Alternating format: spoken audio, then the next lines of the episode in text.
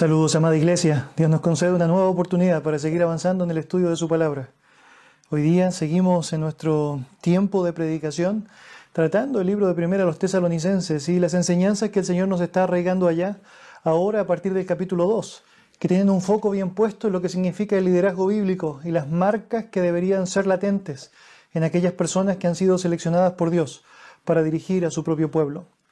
Quiero compartir con usted la lectura eh, de la porción completa para así poder contextualizar correctamente aquello que ya hemos visto y también de buena manera impulsarnos aquello que nos acompañará no solamente este domingo, sino que también Dios mediante en lo sucesivo. Leo para usted entonces, primero a los tesalonicenses, capítulo 2, versículos 1 eh, en adelante. La palabra del Señor dice así, porque vosotros mismos sabéis, hermanos, que nuestra visita a vosotros no resultó vana, pues habiendo antes padecido y sido ultrajados en Filipos, como sabéis, tuvimos de nuevo en nuestro Dios para anunciaros el Evangelio de Dios en medio de gran oposición. Porque nuestra exhortación no procedió de error, ni de impureza, ni fue por engaño, sino que según fuimos aprobados por Dios, para que se nos confiase el Evangelio, así hablamos, no como para agradar a los hombres, sino a Dios que prueba nuestros corazones. Porque nunca usamos de palabras lisonjeras, como sabéis, ni encubrimos avaricia, Dios es testigo, ni buscamos gloria de los hombres, ni de vosotros, ni de otros, aunque podíamos seros carga como apóstoles de Cristo. Antes fuimos tiernos entre vosotros como la nodriza, que cuida con ternura a sus propios hijos. Tan grande es nuestro afecto por vosotros, que hubiéramos querido entregaros no solo el Evangelio de Dios, sino también nuestras propias vidas, porque habéis llegado a sernos muy queridos. Porque os acordáis, hermanos, de nuestro trabajo y fatiga, como trabajando de noche y de día para no ser gravosos a ninguno de vosotros, os predicamos el Evangelio de Dios. Vosotros sois testigos, y Dios también, de cuán santa, justa e irreprensiblemente nos comportamos con vosotros, los creyentes.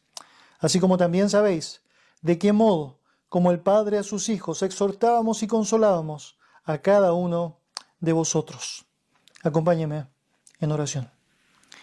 Señor, te damos muchas gracias por darnos la posibilidad de tomar tu palabra santa y desprender de ella toda aquella maravilla que tú has revelado para nosotros.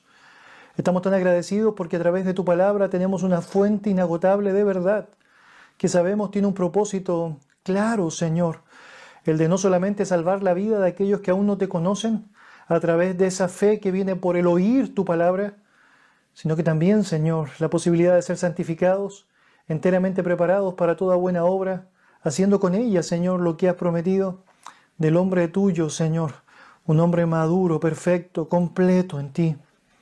Señor, has considerado que es bueno, propicio para nosotros como iglesia, que sepamos cómo debe funcionar, cuáles son las marcas, cuál es el carácter que debe ser distintivo de aquellas personas que pones en el liderazgo.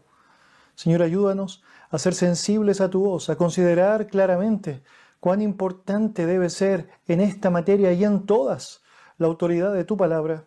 Y Señor, cómo nosotros somos aquellos que debemos amoldarnos a ella y no, Señor, ser ella la que debe adaptarse a lo que nosotros, Señor, determinemos. Haznos sensibles a tu voz. Gracias porque sabemos preparas nuestros corazones. Y gracias, Señor, porque sabemos a través de esto, tú sigues, Señor, puliendo a tu iglesia. Sigues, Señor, dando vida a tu iglesia. En el nombre de Jesús oramos agradecidos. Amén. Amén.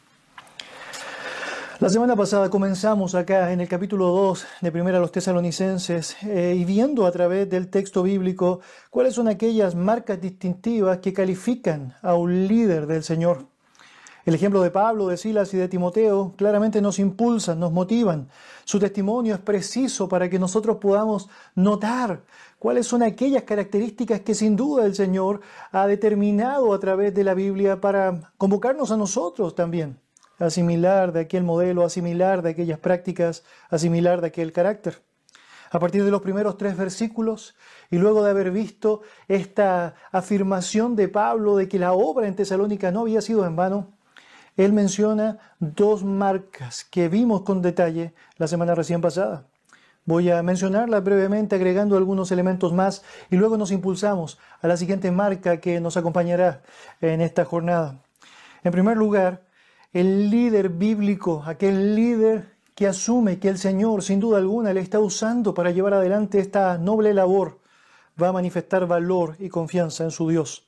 El versículo 2 del capítulo 2 de Primera Tesalonicense señala, pues habiendo antes padecido y sido ultrajados en Filipos, como sabéis, tuvimos de nuevo en nuestro Dios para anunciaros el Evangelio de Dios en medio de gran oposición.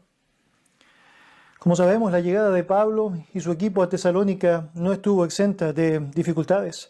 Sabemos que antes de llegar allá, el tiempo que vivieron en Filipos fue tremendo, fue durísimo.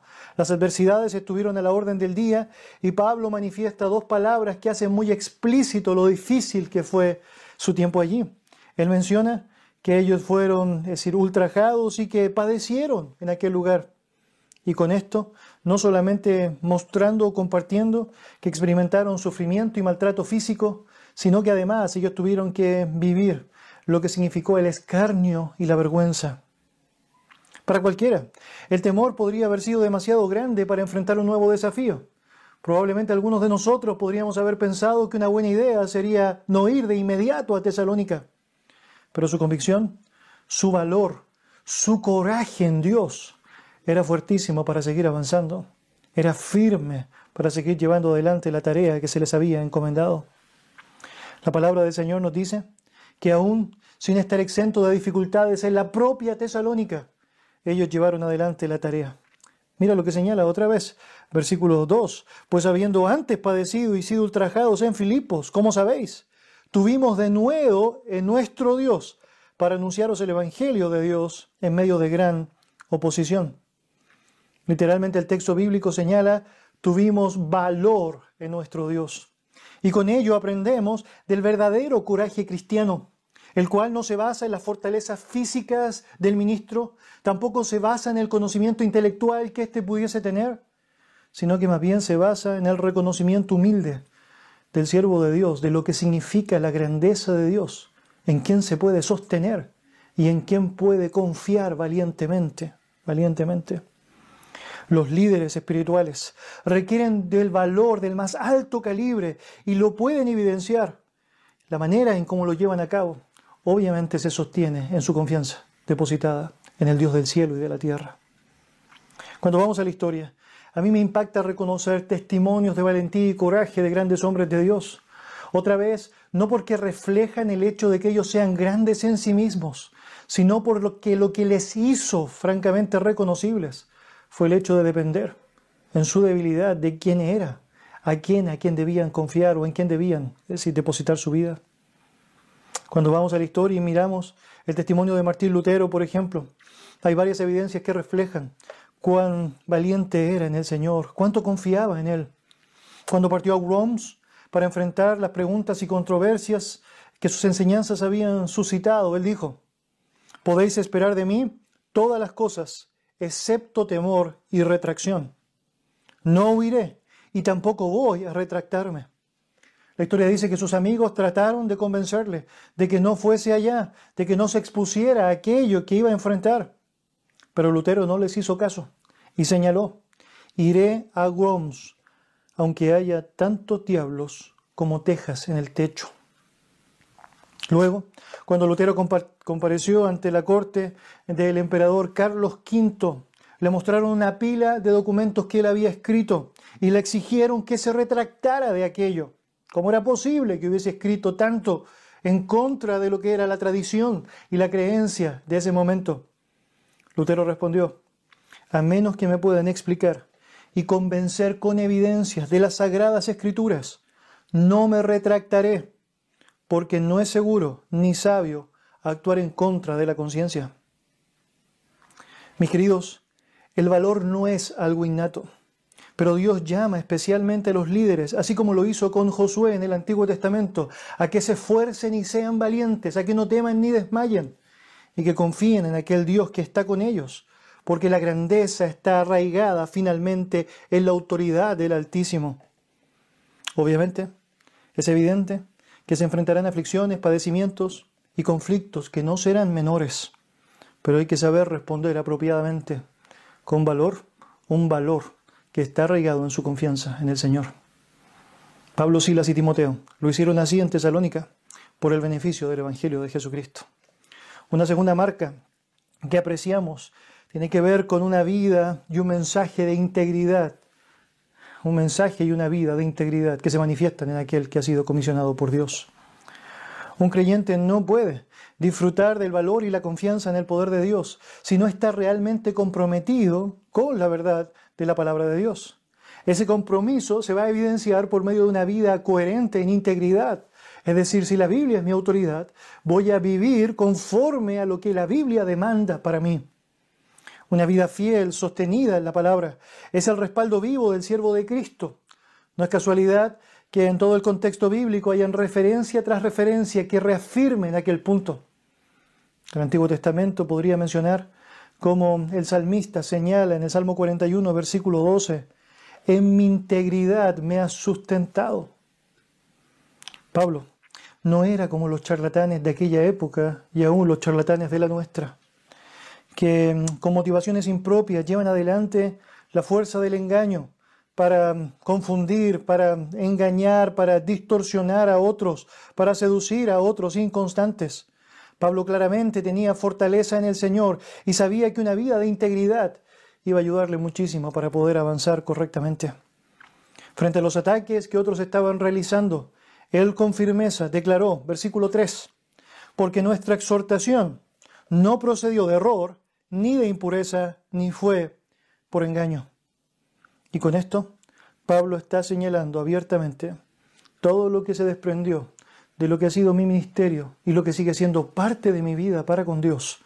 Va a reflejar un mensaje sin error, una motivación pura y un método sin engaño, sin engaño.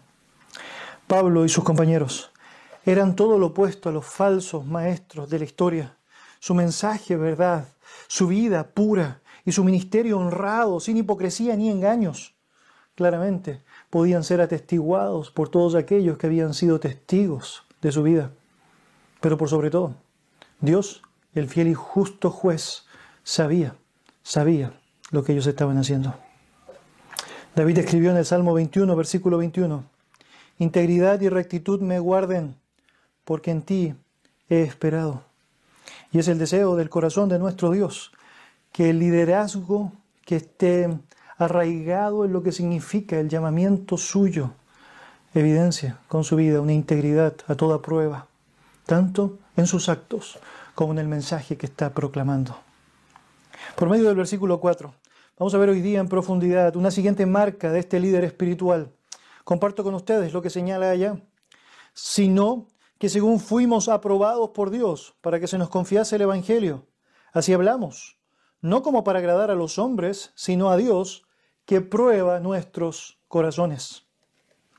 El verdadero líder va a manifestar la aprobación divina. El verdadero líder va a manifestar la aprobación divina. Este texto comienza con la palabra sino, que aparece obviamente al comienzo del versículo, notando una conexión con lo que anteriormente se ha dicho. En el contexto hemos notado que Pablo podía señalar firmemente que su mensaje no contenía error, que sus motivaciones no eran impuras, que sus métodos sin duda alguna no empleaban el engaño. Y la pregunta que tú y yo podríamos hacernos es, ¿con qué base Pablo puede asegurar aquello con tanta seguridad?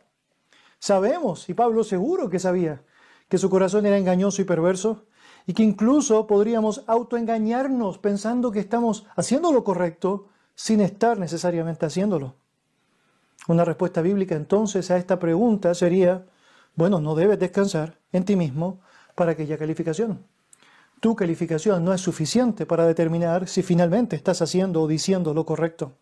De hecho, Pablo estaba de acuerdo con esa calificación. Mira lo que señalo, eh, eh, mira lo que él señaló a los Corintios más adelante en el capítulo 4, primero a los Corintios, versículos 3 al 5. Él dijo lo siguiente, yo en muy poco tengo el ser juzgado por vosotros o por tribunal humano, y ni aun yo me juzgo a mí mismo, porque aunque de nada tengo mala conciencia, no por eso soy justificado. Pero el que me juzga es el Señor. Así que no juzguéis nada antes de tiempo, hasta que venga el Señor, el cual aclarará también lo oculto de las tinieblas y manifestará las intenciones de los corazones. Y entonces cada uno recibirá su alabanza de Dios. Pablo, en el contexto allí de la importancia de ser hallado fiel, menciona que ni de sí mismo se confiaba para aquella calificación, sabiendo que aunque tenía limpia conciencia, es decir, no había nada que aparentemente pudiese acusarle de estar haciendo algo incorrecto, no por eso él era justificado. El Señor es el único que tiene la calificación correcta para determinar la cualidad del llamado y la fidelidad de un líder.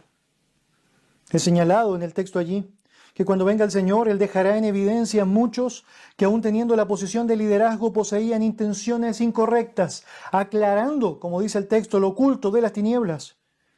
Y lo cierto es que también otros humildes y sencillos siervos suyos, sin grandes reconocimientos humanos, recibirán alabanza y honra del Altísimo.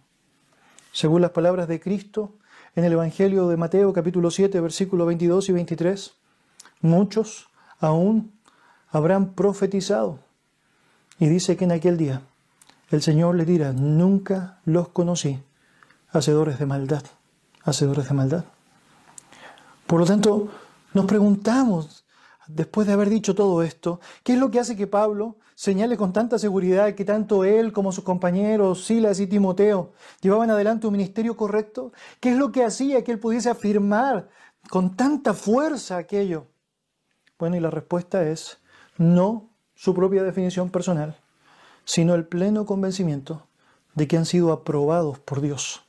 Aprobados por Dios. El verso 4 señala al comenzar, sino que según fuimos aprobados por Dios. El verbo dokimazo en griego se traduce como examinar, poner a prueba, juzgar, y expresa la idea de probar algo o someterlo a valoración para determinar la realidad de lo que es. En otras palabras, Pablo está señalando en este versículo lo siguiente, nosotros hemos sido puestos a prueba por Dios y hemos sido juzgados aptos para la tarea que llevamos adelante. Sin duda, el examen no fue fácil, la prueba ha sido rigurosa y tú y yo podemos apreciar el detalle bíblico de cuán complejo, duro difícil fue desde el comienzo de lo que significó el llamamiento de Pablo y todo aquello que involucró su vida y ministerio. Algo tan riguroso como el fuego, probando la calidad de los metales cuando pasan por él, pero han salido aprobados. Y Pablo señala, Dios lo ha hecho. Y allí la fortaleza de la afirmación del apóstol. Mis hermanos, la tarea del liderazgo bíblico se sostiene en el llamamiento divino. Un llamamiento probado y aprobado por el Señor que podemos desglosar sabiamente si vamos a la Escritura. Lo que quiero compartir contigo en el marco de este aspecto es notar cómo Dios manifiesta claramente cómo un nombre de Él ha sido llamado, dotado, cualificado para llevar adelante la tarea de ser un ministro suyo. Cuando tú aprecias el testimonio de Pablo y sus compañeros, te sorprende notar detalles que son clarificadores para nosotros. Obviamente, cuando Pablo pensaba en su vida, podía apreciar cómo era claro que Dios se había manifestado a él, comisionándole para la noble tarea. Él señala, por ejemplo, en el libro de Efesios, capítulo 3, versículo 8, lo siguiente. A mí, que soy menos que el más pequeño de todos los santos, me fue dada esta gracia para anunciar entre los gentiles el Evangelio de las inescrutables riquezas de Cristo en 1 Corintios capítulo 15, versículo 8 al 10 nos dice, y al último de todos, como a un abortivo, me apareció a mí, porque yo soy el más pequeño de los apóstoles, que no soy digno de ser llamado apóstol, porque perseguí a la iglesia de Dios. Pero por la gracia de Dios soy lo que soy, y su gracia no ha sido en vano para conmigo. Antes he trabajado más que todos ellos, pero no yo, sino la gracia de Dios conmigo. Y aunque estas declaraciones son tremendamente necesarias, dignas de admiración, porque manifiesta la disposición del apóstol y su convicción por el llamado, lo cierto es que la aprobación divina no es solo una cuestión de percepciones personales, no tiene que ver simplemente con lo que yo digo que soy o con lo que yo manifiesto que Dios me hizo ser. Cuando pensamos en la aprobación divina, nos damos cuenta que aún en el caso del apóstol Pablo se hace latente de que Dios la entregó por medio del reconocimiento de otros creyentes maduros en su entorno, en su entorno. No es casualidad que el Señor, una vez que ha tenido este encuentro personal con Pablo directamente allá, le haya encomendado al discípulo Ananías que vaya donde Pablo y le ayude a crecer en lo que significa el conocimiento de la verdad. En Hechos capítulo 9, versículo 15, vemos esta declaración del Señor a Ananías, ve, porque instrumento escogido me es este, para llevar mi nombre en presencia de los gentiles y de reyes y de los hijos de Israel. Cuando sigues el relato bíblico te das cuenta que no solo Ananías está apreciando esta realidad difícil de entender después de saber que Pablo había sido un perseguidor de la iglesia, pero que ahora ha sido comisionado por Dios para una tarea específica, sino que además los mismos apóstoles aprobaron la legitimidad del ministerio de Pablo. Dice el texto en Gálatas capítulo 2, versículo 8 y 9. Pues el que actuó en Pedro para el apostolado de la circuncisión, actuó también en mí para con los gentiles. Y reconociendo la gracia que me había sido dada, Jacobo, Cefas y Juan, que eran considerados como columnas, nos dieron a mí y a Bernabé la diestra en señal de compañerismo, para que nosotros fuésemos a los gentiles y ellos a la circuncisión. Por lo tanto, el llamamiento de Dios, la aprobación de Dios, no solamente es algo que puedes percibir, notar, apreciar, gustar, sino que además es algo que va a ser reconocido por aquellos maduros en tu entorno. Si aún vamos más allá, podemos notar cómo después de varios años, la primera salida misionera de Pablo fue precedida después del reconocimiento de los otros líderes de la iglesia en Antioquía. Dice Hechos capítulo 13, versículo 2, ministrando estos al Señor y ayunando, dijo el Espíritu Santo, apartadme a Bernabé y a Saulo para la obra a que los he llamado. Así pues, cuando Pablo salió a la obra, no fue cuestión meramente de una decisión personal, tomada ya en sus propias fuerzas o bajo su propio reconocimiento personal. Esto no tenía que ver con una, autovaloración de lo que él se asumía capaz de llevar adelante, o un auto llamado diciéndole a los demás, Dios me llamó, Dios me habló, Dios me dijo y deben aceptarlo. Sino que francamente, esto fue una confirmación dada desde el cielo por Dios a otros hombres de Dios, otros hombres de Dios. Lo mismo se podría decir de Silas y Timoteo. Cuando apreciamos el testimonio bíblico que se presenta de ellos, es evidente que es el propio apóstol Pablo quien, está reconociendo la cualificación y el llamamiento de estos hombres. No es casualidad que Silas sea el encargado de tomar el lugar del mismísimo Bernabé, Hechos capítulo 16, versículo 37, para comenzar junto a Pablo lo que sería el segundo viaje misionero.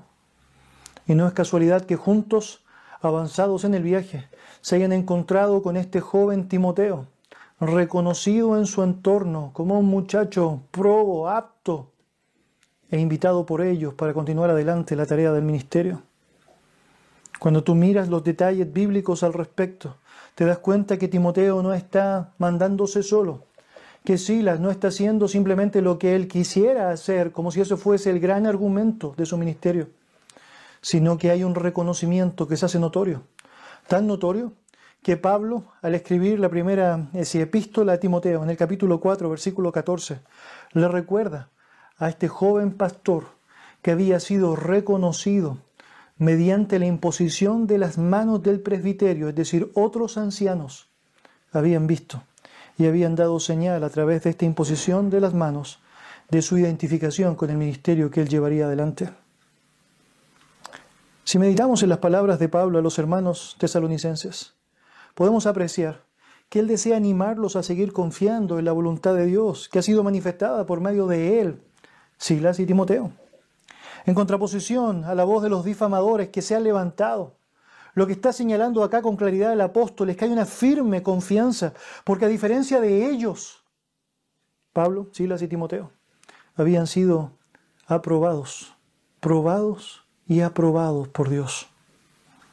Cuando tú y yo pensamos en los líderes que Dios levanta, los líderes que Dios establece para llevar adelante el ministerio de la dirección el cuerpo de Cristo, nos impresiona ver que el formato no es muy diferente a aquello que les he mencionado. Si me acompañan en su Biblia, por favor, a 1 Timoteo capítulo 2, muy cerquita allá. 1 Timoteo capítulo 2, capítulo 3, perdón, 1 Timoteo capítulo 3. Mira allá lo que el texto bíblico señala. Verso 1, en primer lugar, 1 Timoteo capítulo 3, versículo 1. Palabra fiel. Si alguno anhela obispado, buena obra desea. Y allí tenemos la disposición y el corazón de la persona por servir en el ministerio. Un buen anhelo, es un buen deseo. Es una buena idea tener una ambición honorable, como algunas versiones lo manifiestan. Y aquello claramente no es descartado por Dios. Toda aquella persona que va a servirle en el ministerio es alguien que debe querer hacerlo, debe anhelar hacerlo. Pero no es lo único. Si esto fuese lo único, claramente deberíamos asumir que habría muchos más líderes de los que francamente tenemos. El deseo no es la calificación, es decir, única o exclusiva. Hay algo más el texto describe y lo hace por medio de una gran cantidad de versículos en contraposición a lo que significa el deseo enunciado en el verso 1. Mira, versículos 2 en adelante, la palabra del Señor dice así, pero es necesario que el obispo sea irreprensible, marido de una sola mujer, sobrio, prudente, decoroso, hospedador, apto para enseñar, no dado al vino, no pendenciero, no codicioso de ganancias deshonestas, sino amable, apacible, no avaro, que gobierne bien su casa, que tenga a sus hijos en sujeción, con toda honestidad, pues el que no sabe gobernar su propia casa, ¿cómo cuidará de la iglesia de Dios? No un neófito, no sea que envaneciéndose caiga en la condenación del diablo. También es necesario que tenga buen testimonio de los de afuera, para que no caiga en el descrédito y el lazo del diablo. Todo eso que viene desde los versos 2 al 7 son las marcas objetivas de lo que significa la aprobación de Dios. Marcas que son notorias, evidentes y son reconocibles por todos aquellos que rodean al líder cristiano. Un verdadero líder de Dios desea servirle. Versículo 1. Pero su confirmación no se basa en su propia palabra, afirmando que es lo que dice ser, sino que por medio de un carácter probo, dotado por Dios y manifestado públicamente. Volvamos a nuestro texto allá, en primera de los tesalonicenses, capítulo 2. El texto señala ya en el verso 4, sino que según fuimos aprobados por Dios, para que se nos confiase el Evangelio, así hablamos, no como para agradar a los hombres, sino a Dios que prueba nuestros corazones. Pablo está señalando allá que es Dios mismo, luego de la prueba realizada y la aprobación manifestada, el que les confió el mensaje de la vida. Estamos hablando específicamente del Evangelio mismo. ¿Sabemos? Cada mensajero tiene un mensaje, pero quien ha sido aprobado por Dios puede reflejar un mensaje que claramente es aprobado por Él. Así como puedes desconfiar enormemente de aquella persona que sin tener las marcas descritas en la Biblia para ser un líder bíblico se asume como una eminencia espiritual, también vas y puedes desconfiar del mensaje que saldrá de sus labios.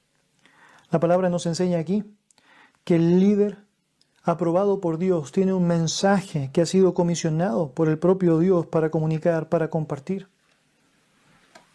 Frente a la crítica a su ministerio y el mensaje que Pablo había estado comunicando en su entorno, nada puede desvirtuar aquello en lo que significa la convicción de su corazón, porque él mismo sabe con certeza que aquel mensaje fue dado, comisionado, otorgado por Dios mismo. Leo para ti lo que él señaló en Gálatas capítulo 1, versículo 11 y 12. Mas os hago saber, hermanos, que el Evangelio anunciado por mí no es según hombre, pues yo ni lo recibí ni lo aprendí de hombre alguno, sino por revelación de Jesucristo. Mensaje que por lo demás busca agradar a Dios independiente de lo que puedan enseñar a los hombres. Sabemos que el propio Señor Jesucristo tuvo esta gran actitud de misericordia para darle a Pablo el mensaje que él recibió. Un mensaje que sin duda le acompañó durante toda su vida en cuanto a lo que fue la propagación de este a otros, la comunicación de este a otros. Bueno, Pablo está diciendo, fue Dios quien me probó y me aprobó, el que me dio este mensaje. Y bien hacen ustedes, tesalonicenses, en creer lo que estoy señalando, porque es vida, es vida. A diferencia de la acusación que Pablo recibió no una, sino muchísimas veces en el marco de su ministerio. Él señala ya otra marca de ese mensaje dado por Dios en la aprobación que éste ha recibido. Es que no está siendo, es decir, señalado, manifestado para que los hombres se sientan agradados con este, sino que esencialmente para que Dios mismo, el que le llamó, se sienta agradado. Si usted nota otra vez, el texto dice, así hablamos, no como para agradar a los hombres, sino a Dios, que prueba nuestros corazones. Siguiendo con el aspecto positivo de la defensa, una defensa que enunció en el versículo 3, señalando que nuestra exhortación no procedió de error, ni de impureza, ni fue por engaño. Lo que está haciendo ahora es mostrando específicamente por qué es todo lo contrario. Él está señalando, por ejemplo, que su mensaje es sin error porque procede de Dios mismo que sus motivaciones son puras porque han sido aprobados ellos mismos por Dios. Por lo tanto, Dios que los conoce sabe que no hay motivaciones incorrectas. Y también está señalando que su enfoque claramente es correcto, es teocéntrico, defiende su ministerio y sus métodos evangelísticos que son sin engaños, porque su afán no es el de complacer a los hombres, sino que complacer a Dios mismo. El ministro fiel no debe tener un corazón dividido debe asumir que lo más importante de su ministerio es que Dios se sienta agradado. Y aquello, tristemente con frecuencia, no va a agradar al hombre, no va a agradar al hombre. El verdadero líder y siervo de Dios debe invertir sus esfuerzos en agradarle a Él, en que Él se sienta honrado de la manera en cómo se mueve, cómo vive, cómo habla y lo que dice el líder que ha sido comisionado. De esta manera se establece como una voz autorizada de liderazgo y de dirección a otros, a otros. Si tú avanzas en tu Biblia, Primera de Tesalonicenses capítulo 4, versículo 1, la palabra del Señor señala, por lo demás, hermanos, os rogamos y exhortamos en el Señor Jesús, que de la manera que aprendisteis de nosotros, cómo os conviene conduciros y agradar a Dios, así abundéis más y más. Un líder que agrada a Dios con su vida, con su mensaje, con su testimonio, es alguien que puede con autoridad animar y motivar a otros a que hagan exactamente lo mismo de la manera que lo han aprendido. La vida y mensaje y el ministerio del predicador deben establecerse pues con la mirada puesta en la voluntad de Dios, no en el gusto del consumidor. Aunque hemos de intentar persuadir a los hombres, debemos evitar ser motivados con el mero afán de agradarles. Y un líder aprobado tiene presente permanentemente esto. En algunas ocasiones vas a ver la odiosidad, el rechazo, vas a percibir el disgusto de aquellas personas que oirán la verdad. Si estás agradando a Dios, debes saber, has hecho la tarea correcta. En Gálatas capítulo 1, versículo 10, Pablo señaló, pues busco ahora el favor de los hombres o el de Dios. ¿O trato de agradar a los hombres? Pues si todavía agradara a los hombres, no sería siervo de Cristo. En 2 Corintios capítulo 2 versículos 17 Pablo va a señalar, pues no somos como muchos que medran falsificando la palabra de Dios, sino que con sinceridad como de parte de Dios y delante de Dios hablamos en Cristo, en Cristo, sin metodologías impropias, sin intenciones engañosas, con un concepto claro de lo que es el llamamiento que hemos recibido. La aprobación de Dios mis amados, fortalece al ministro en los momentos más crudos. Esa es la razón por la cual puede continuar adelante a pesar de los embates o los tiempos peligrosos que enfrentará.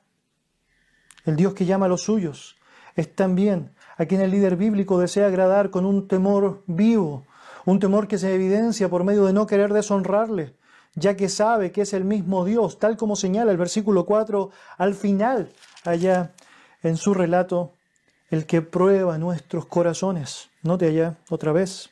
Primera de los Tesalonicenses 2, verso 4, sino que según fuimos aprobados por Dios para que se nos confiase el Evangelio, así hablamos, no como para agradar a los hombres, sino a Dios que prueba nuestros corazones. Mis hermanos, es Dios quien examina los corazones para dar el pago justo a cada uno.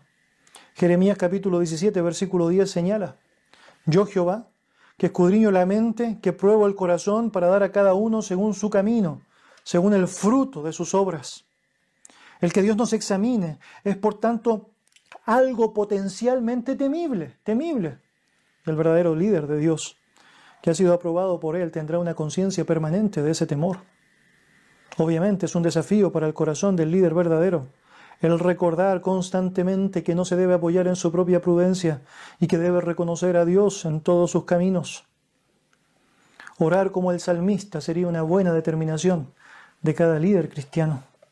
En el Salmo 139, versículos 23 y 24, el salmista señaló, examíname, oh Dios, y conoce mi corazón, pruébame y conoce mis pensamientos, y ve si hay en mí camino de perversidad, y guíame en el camino eterno, en el camino eterno.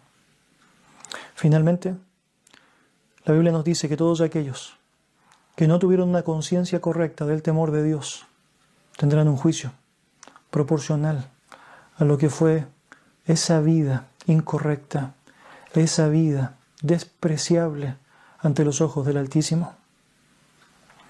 En la medida en que el creyente vive en autenticidad delante de Dios, y actuando en todas las esferas de su vida con la intención de agradarle, puede estar seguro que claramente el Señor, que mira su corazón y pesa su corazón, va a estar animándole y estimulándole a seguir adelante en la fortaleza de su poder, la fortaleza de su fuerza.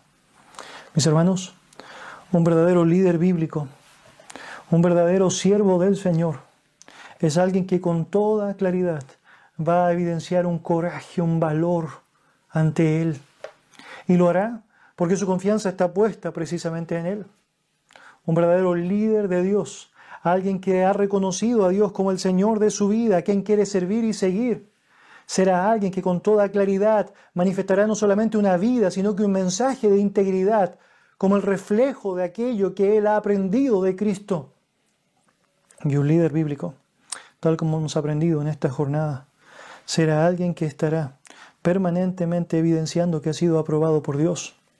No es alguien que se autonombra, no es alguien que se autooficializa, sino que es alguien que reconoce el llamamiento de Dios por medio de un deseo genuino y puro, pero también por medio del reconocimiento de otros que ven un carácter notorio, un carácter que refleja las bondades del Evangelio bíblico. Cuando pensamos en una vida consistente para Él, en el liderazgo bíblico, debemos considerar con certeza el valor de temerle a Él con todo lo que eso involucra. De esa manera, con una noción constante de esa realidad, podemos impedir que seamos invadidos o afectados por el engaño, la duplicidad, la manipulación, el intento o la sed de popularidad y que podamos finalmente acabar la carrera guardando la fe y escuchando al Señor del cielo y de la tierra decirnos al llegar a su presencia, buen siervo y fiel, entra en el gozo de tu Señor. Vamos a orar. Señor Dios, te damos gracias por darnos el privilegio de tener tu palabra y por medio de ella, Señor, amoldar nuestras vidas a lo que tú deseas, Señor. Dios, estamos en un mundo en donde hay una necesidad evidente de líderes íntegros, líderes piadosos, personas que estén dispuestos a ser usados por ti, Señor, en las áreas que tú has establecido.